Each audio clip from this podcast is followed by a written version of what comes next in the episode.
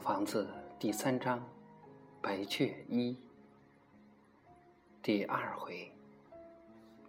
晚上，桑桑在花园里寻声捉蟋蟀，就听见荷塘边的草地上有笛子声。隔水看，白雀正在笛子声里做动作。今晚的月亮不耀眼，一副迷离恍惚的神气。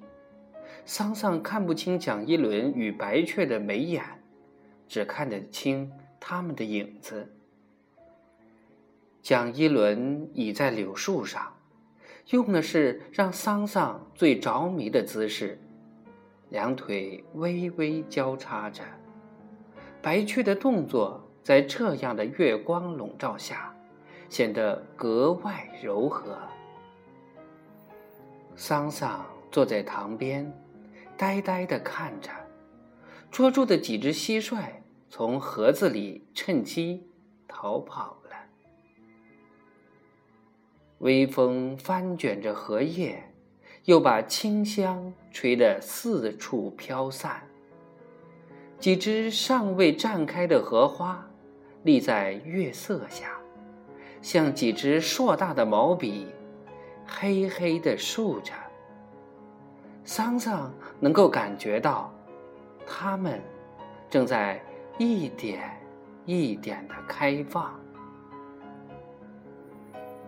夜色下的笛子声不太像白天的笛子声，少了许多明亮和活跃，却多了一些忧伤与神秘。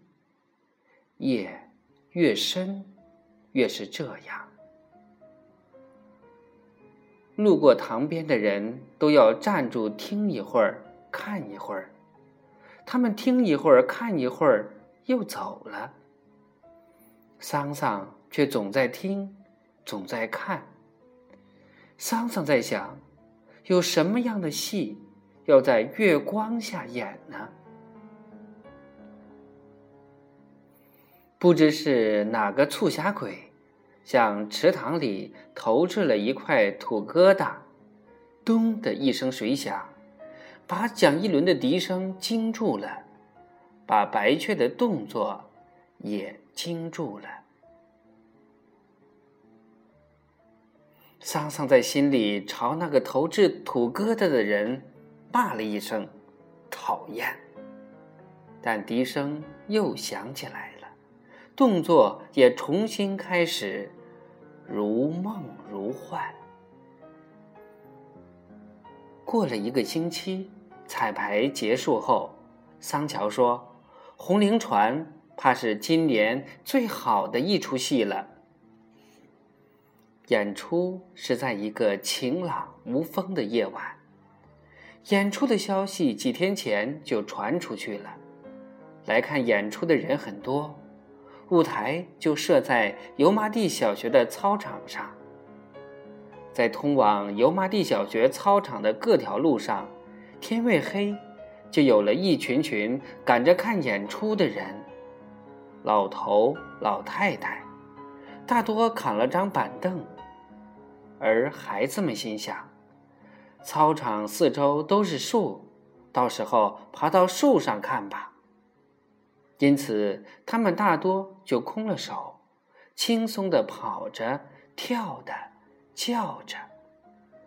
油麻地小学文艺宣传队与油麻地地方文艺宣传队的演出水平是这一带最好的，因此来看演出的绝非只有油麻地的人。油麻地一些人家估计住在远处的一些亲戚。也要过来，就多扛了一些凳子，因此演出还早，场地上就放了无数张凳子，看上去挺壮观的。化妆室设在用作排练场的那幢草房子里，来得早的人就围在窗口门口看化妆。桑乔手掌上涂满了各色油彩，演员们就从他手下一个个的过着。若是一个过场的，或不重要的，桑乔就三两下将他们打发过去；若是一个重要角色，桑乔就很认真，妆画的差不多了，还让那个演员往后退几步。他歪头看看，叫演员凑上来，他在做仔细修改，就像一个做文章的人仔细修改他的文章一样。